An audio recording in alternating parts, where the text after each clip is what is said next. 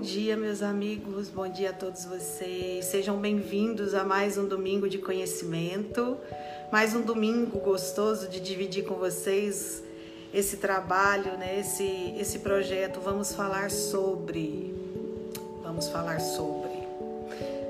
E dando continuidade no assunto que deixamos no domingo passado, aonde eu já entro nas questões dos efeitos mediúnicos, nos fenômenos paranormais e aonde começa a se ser relatado essas forças extrafísicas, né, que existem desse intercâmbio do mundo da matéria com o mundo extrafísico.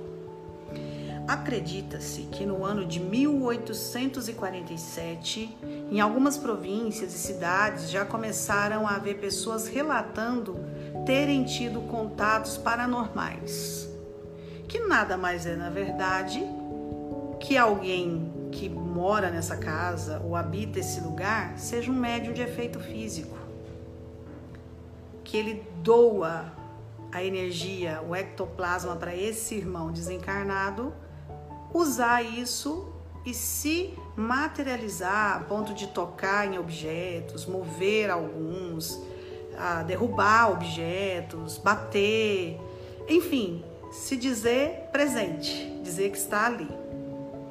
E um exemplo muito, muito importante na, na literatura espírita, né? não tão menos importante do que as mesas girantes, que é outro tema que a gente ainda fala nesse vídeo hoje, são as irmãs Foz, que no ano de 1850 fazem as suas primeiras comunicações com um irmão desencarnado que aproveita da energia de uma delas, que era uma médium de efeito físico, para se manifestar na casa onde elas moram, no norte da América.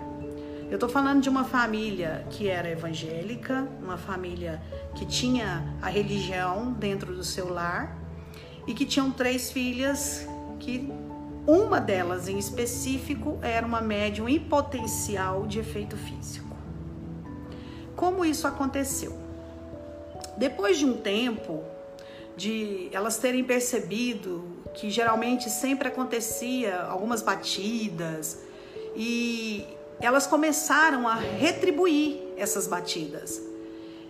Esse irmão batia, né, um exemplo, batia lá, fazia toque toque. Elas iam e falavam na mesma linguagem. Só que elas desenvolveram um, um, uma espécie de, de alfabeto por batidas.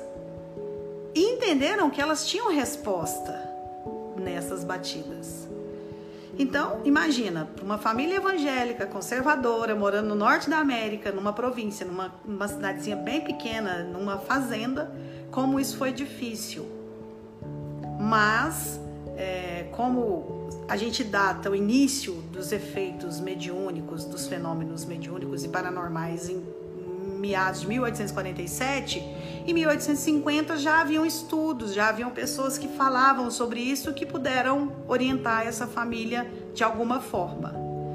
E foi através dessa orientação que foi descoberto que naquela casa, antes da família habitar, houve uma, uma morte, houve um assassinato de um viajante, né, que eles chamavam de caixeiros, que eram aquelas pessoas que saíam viajando ofertando, né, produto. Ele foi assassinado ali e depositado a sua matéria no jardim da casa.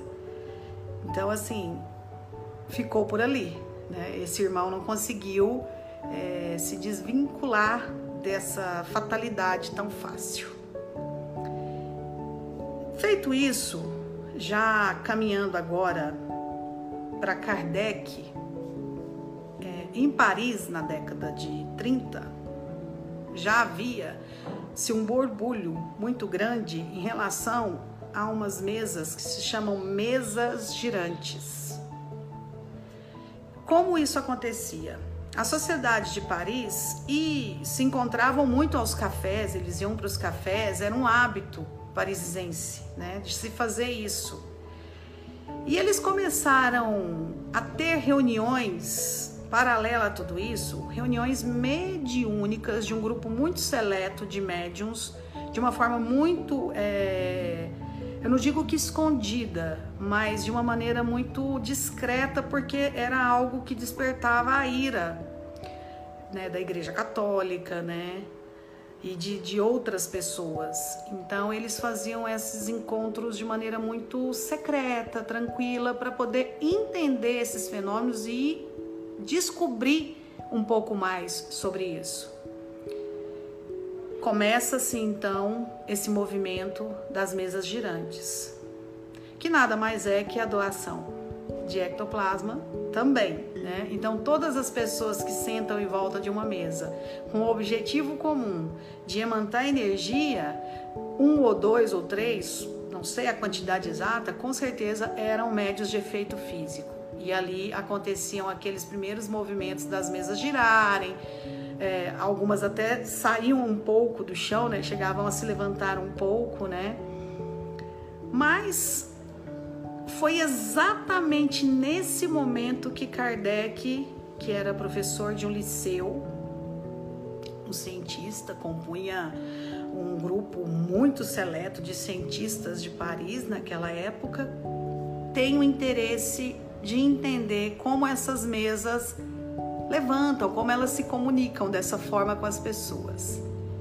E aí ele é convidado a participar, junto com a sua esposa Gabi, de uma sessão mediúnica, aonde ele vai e descobre um outro trabalho mediúnico que, se, que tinha sido desenvolvido por essas pessoas, que são as cartas, a psicografia.